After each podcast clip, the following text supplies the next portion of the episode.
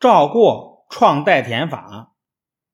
赵过，西汉中期的农学家，史书上记载，大约在汉武帝征和四年，他被任命为守吏都尉，主管当时的农业生产。赵过为了使农业适应保墒抗旱耕作的需要，发明了代田法，并逐步推广，而且。他还发明了偶犁和楼车，为实现代田法服务。代田法的优点在于能够很有效地起到抗旱保墒的作用。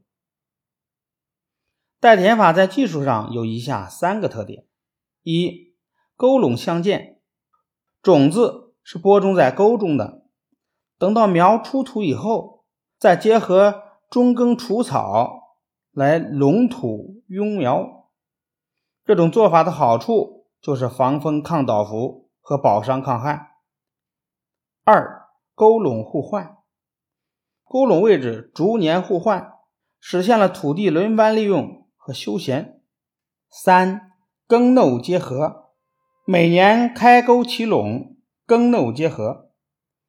随着代田法的逐步推广，农田的单位面积产量得到了提高，史称用力少。而得谷多，赵过对汉代的农业贡献很大。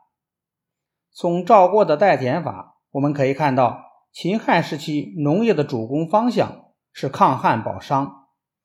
为了实现这个目的，汉代不仅推广使用代田法，而且也使用曲田法，都取得了很不错的效果。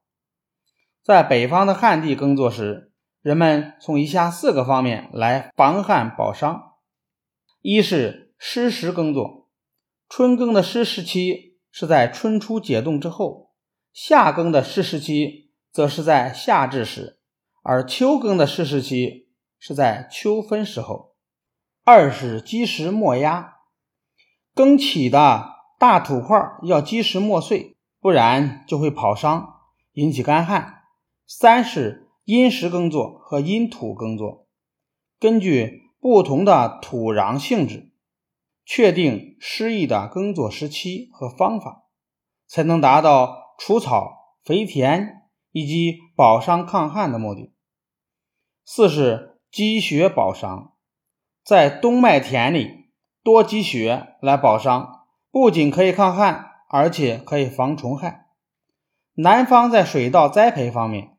采用了水稻移栽技术和稻田水温调节技术。稻田水温调节技术主要是针对水稻不同生长期，通过调节水温来促进其生长发育。秦汉时期，人们在农作物的栽培管理方面也总结出了丰富的经验，越来越认识到适时播种的重要性。《四圣之书》中记载。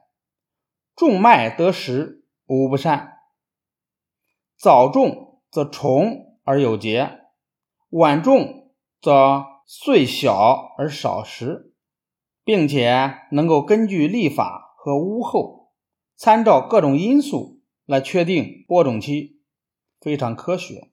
对农作物的播种密度方面，主要是参考其种类和地利高下。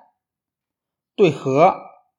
梅田愈稠，薄田愈稀，就是说，田地好的地呀，种稠一点；差一点的地，种稀一点。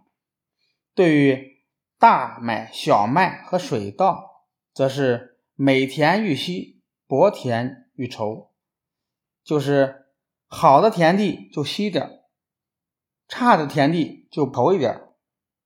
这种做法非常合理。在田间管理上，中耕引起了相当重视，既达到了除草的功效，又能建苗和保墒。综上所述，我们不难看出，秦汉时期的农业伴随着一系列的技术进步，得到了快速的发展，并且人们在生产实践中积累了丰富的经验。尤其是汉中期以后，随着铁犁牛耕的普及。我国古代农业取得了阶段性的突破，农业生产力获得了长足的发展。